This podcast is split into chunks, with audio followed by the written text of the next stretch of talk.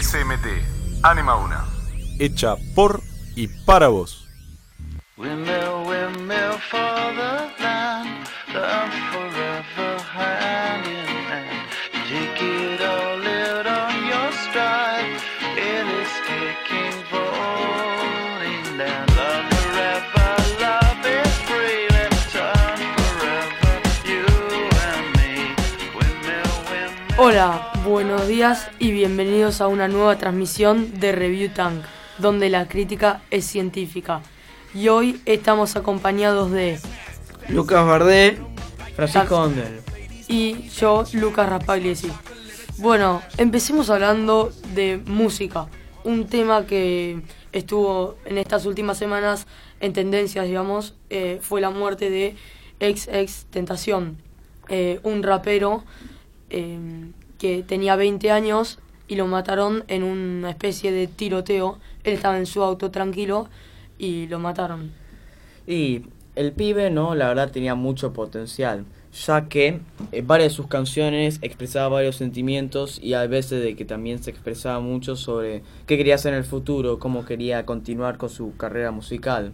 Y la verdad me siento mal por el pobre pibe, ya que le dispararon, ¿no? Mientras que compró una moto y le, básicamente arruinaron toda su carrera musical. Y muchas de sus canciones, ¿no?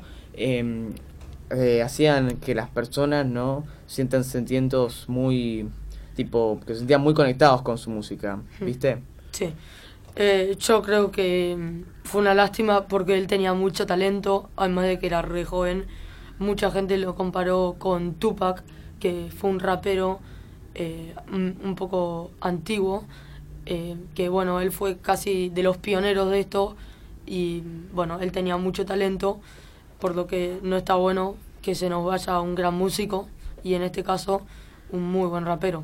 sí también tenés mucha razón no de que era como un pionero de esta nueva época de rap ya que muchos de sus sonidos beats y forma de cómo cantaba ahora no se usa en o- lo usan otros artistas como Post Malone Sí. entre otros. Así que es una lástima que este gran pionero y chico no se murió. Así. Em, vos Lucas qué pensás sobre esto yo sinceramente no escuché nunca sobre el pibe hasta su muerte, pero después cuando supe me dio intriga cómo era su música y me gustó, era un estilo más distinto que los demás raperos. más ortodoxo por así decirlo sí Sí, algo así. Yo creo igual que estaba un poco poniendo como fin capaz a todos los raperos estos modernos que tratan, hacen una canción y tienen millones de reproducciones en YouTube y ya lo consideran como buen rapero. Este creo que se esforzó mucho y él, si no me equivoco, empezó su carrera musical, digamos, a los creo que 16 o 17 años. más o menos sí y la verdad muy joven empezó y muy joven también la terminó.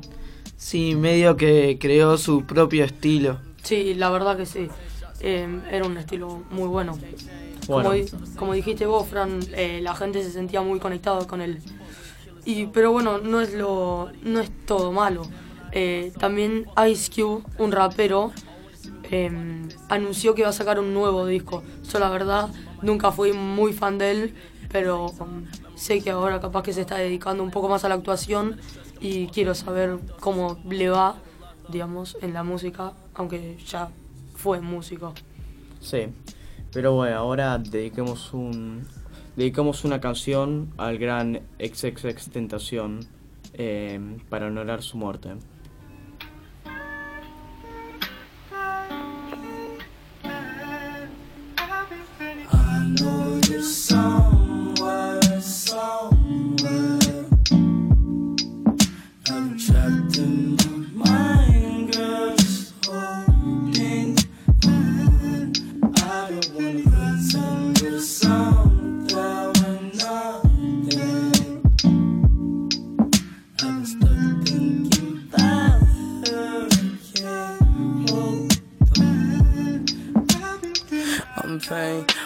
Put 10 shots in my brain. I've been tripping about some things can't change. All the same time on tape. Picture this in get a phone call. Girl that you fuck with, kill it so. That was this summer and nobody helped. And ever since then, when I hate myself, when the fuck it ended. Pessimistic. All wanna see me with no pot to piss in. But niggas been inside about the grave I'm digging. Have a conversation about my hate decisions. Fucking sickening. At the same time, memories surface through the grapevine. But my uncle playing with a slip knot. Put some out of stress, got me fucked up, been fucked up since a couple months they had a nigga locked up.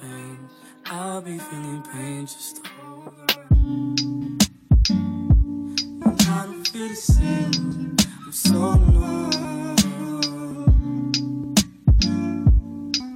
I'll be feeling pain. I'll be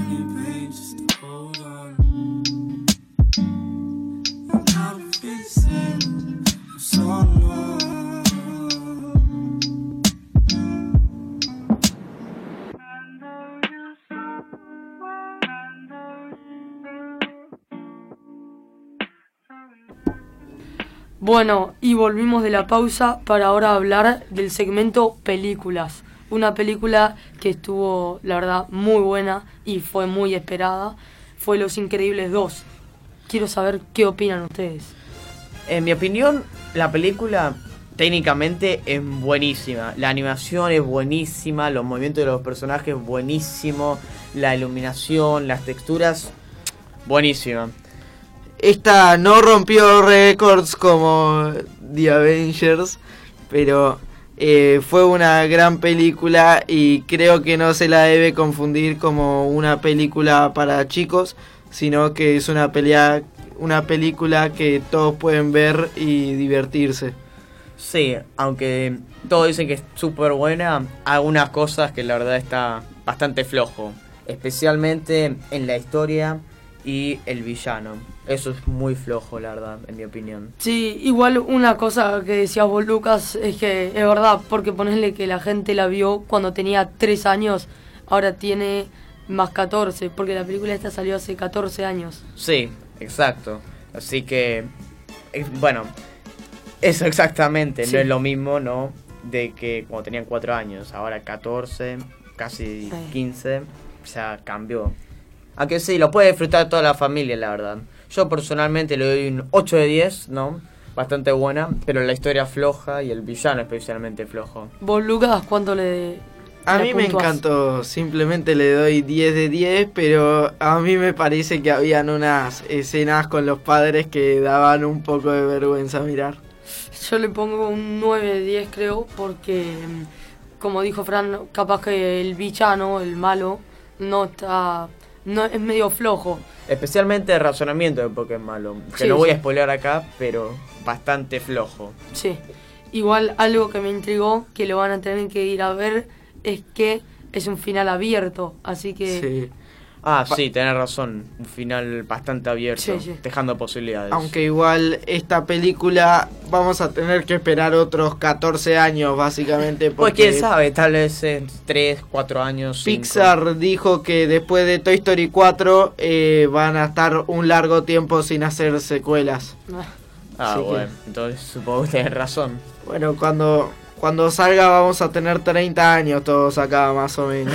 sí. Pero bueno, en conclusión, la película creo que nos gustó a todos.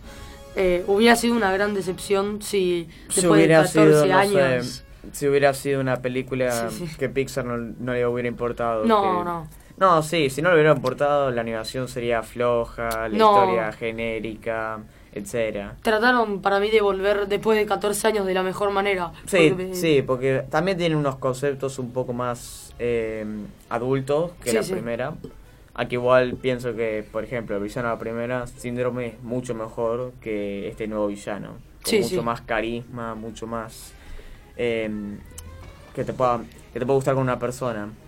Sí, sí. A mí me pareció muy raro que empezaron la película como una película de Star Wars que empezó desde el punto que terminó la otra en vez de un largo tiempo después o algo por el estilo.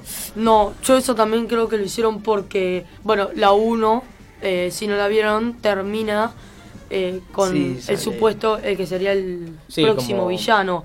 Creo que dejarlo ahí, eh, capaz que no estaría muy bueno, ya que los fans también esperaban una continuación a esa escena.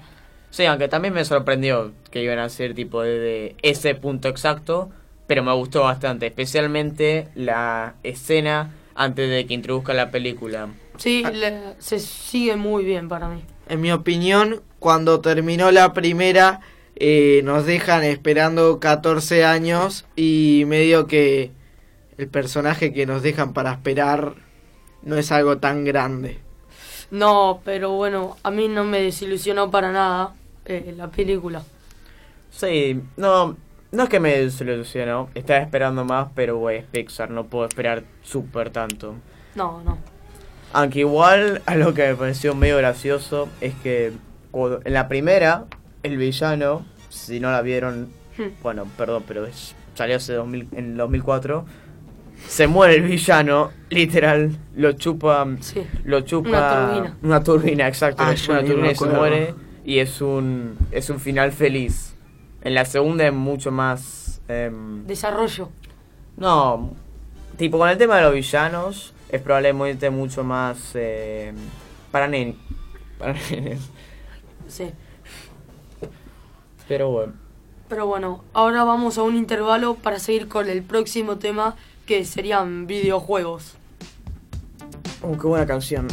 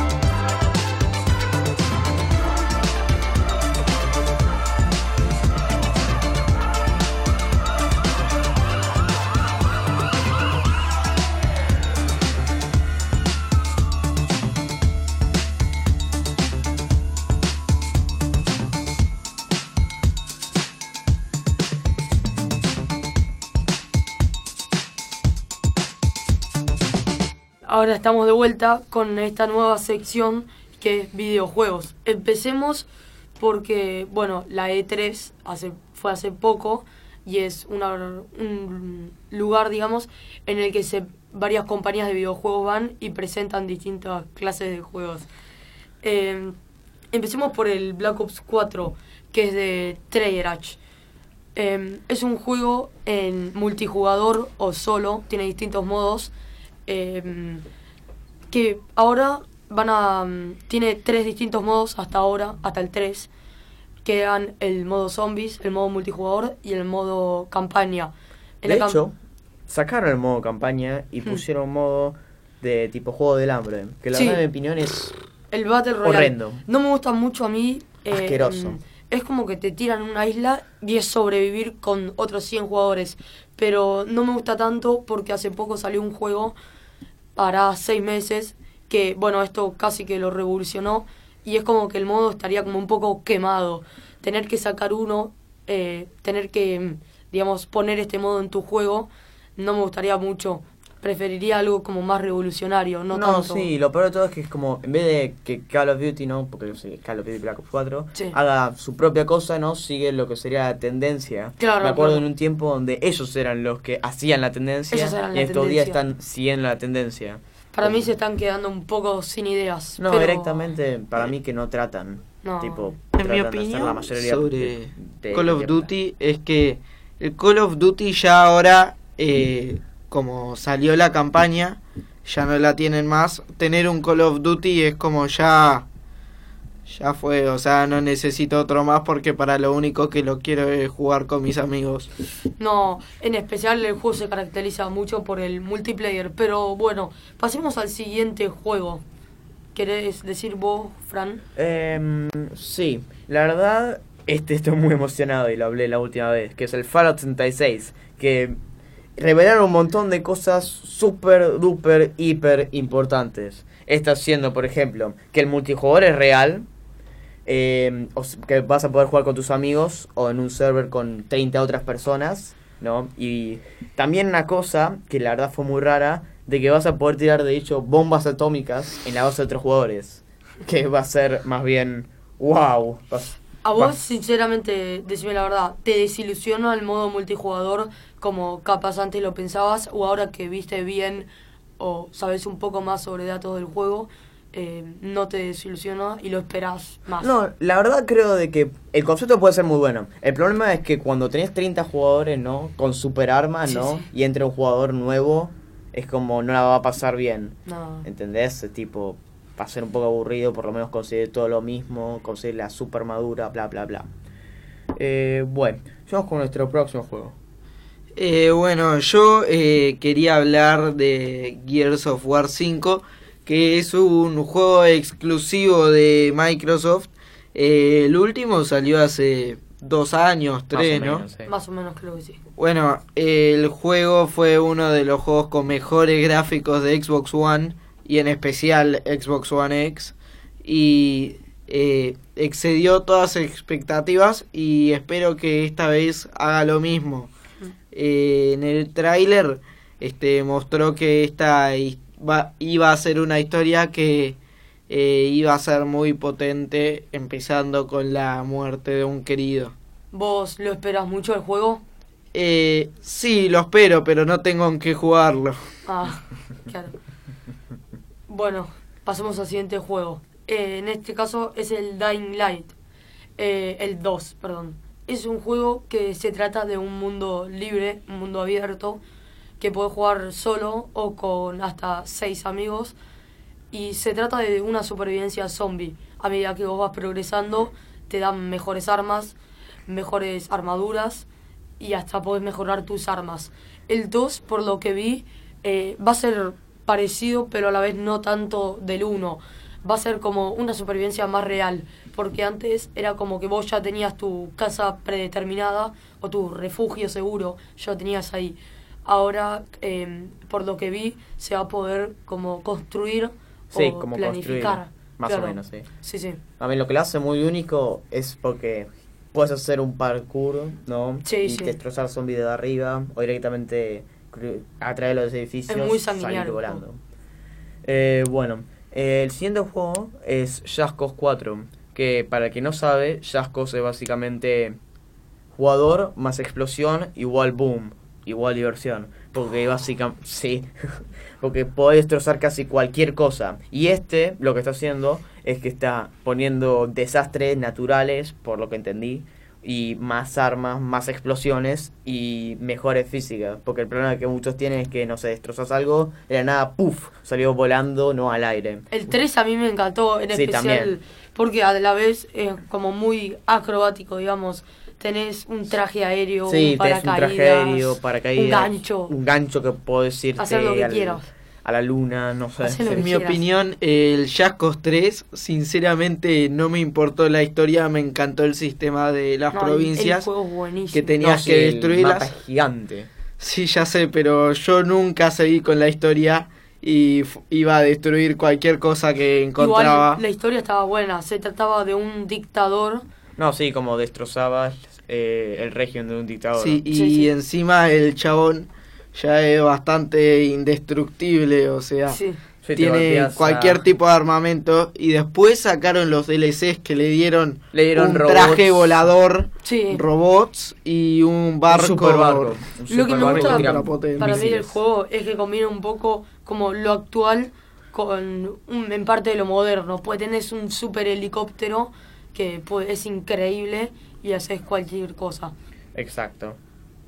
Bueno, yo después eh, quería hablar de un juego llamado Kingdom Hearts 3. Este juego yo lo esperé por mucho tiempo. El primer juego, los primeros dos juegos eran de Play 2 y después no salió ningún otro juego después. Además de creo que era el Kingdom Hearts 1.5 y 2.5, algo así. No sé si eran versiones Sí, remasterizadas eran, eran remaster. o Así que más es historia. Sí, en mi opinión es muy esperado porque es algo muy raro de Disney que vaya a darle los derechos de sus personajes animados, o sea, los, super- los superhéroes le dan a todo y en especial Star Wars después de la controversia de EA, pero nunca le dieron los personajes como Mickey, Goofy, los originales.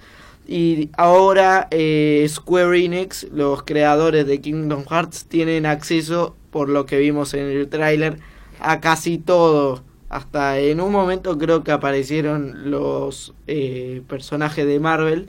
No recuerdo, pero ah, están las princesas, están Goofy eh, y Mickey. Está Toy Story y mucho más. Bueno, así que por ahora, por lo que vieron de la E3, eh, por lo que vimos, distintas compañías de juegos van a sacar eh, muy buenos juegos, eh, como por ejemplo Ubisoft o capaz Treyarch, que es la encargada del Black Ops 4, Sí, o Nintendo y entre Nintendo.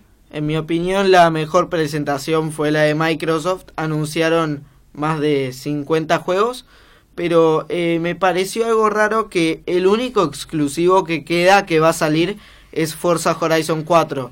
Eh, no tengo nada malo de decir sobre el juego, pero eh, después todos los juegos grandes como Gears of War 5, un nuevo Halo, Crackdown 3, tenés que esperar todo para el año que viene. Sí. Y pues, te dan Bueno. el anuncio, esperás. por suerte, eh, creo que es este año que van a sacar un DLC para Cuphead. sí. Que ese juego eh, el- está Tiene una muy estética bueno. muy, muy, eh, muy de los 1920, muy Sí. animada, Disneyrisca, por así decirlo. Sí, es como el aspecto especial del juego. Sí, bien Es animado. muy buen juego. En mi opinión, la mejor presentación fue de Bethesda. No, Porque, También esa. porque En mi- tipo, anunciaron un montón de cosas que la gente quería.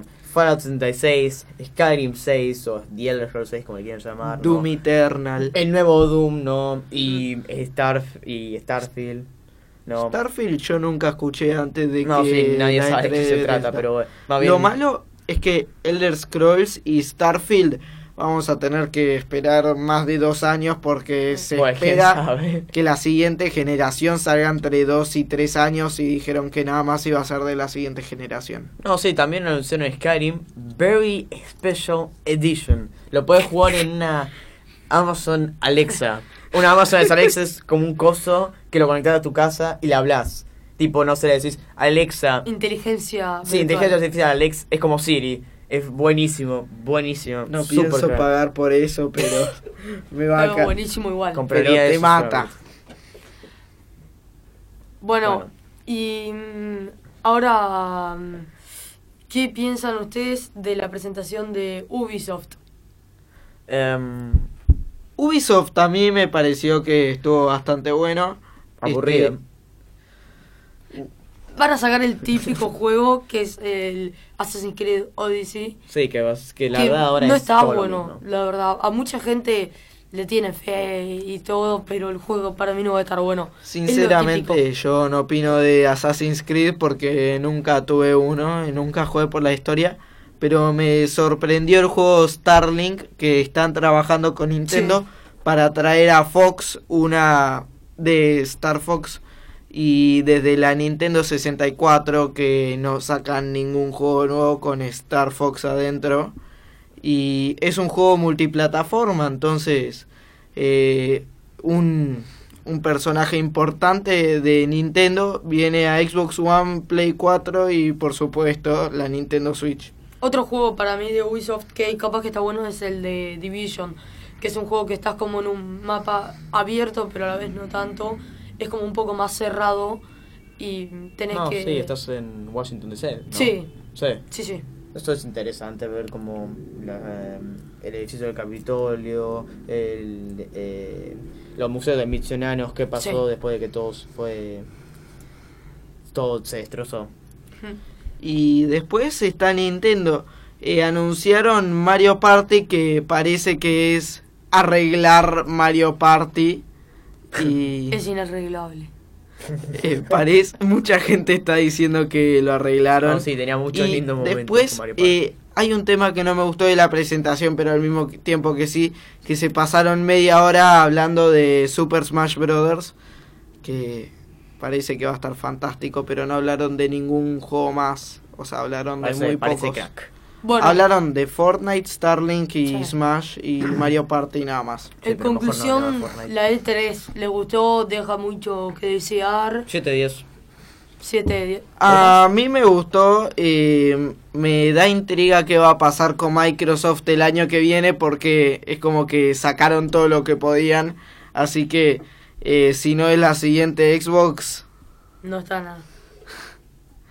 Esperemos que haya un anuncio importante el año que viene. Pero bueno, mi opinión sería un 8 de 10. Yo creo que el Microsoft, eh, dio a conocer muy buenos juegos. Pero bueno, eso fue todo por hoy y esperemos que les guste. Y esperen que ya va a venir otro nuevo programa de Review Tank, donde la crítica es científica. Y nos despedimos con Lucas Bardé, Francisco Gondel y yo, Lucas Raspagliesi. Qué temazo, eh.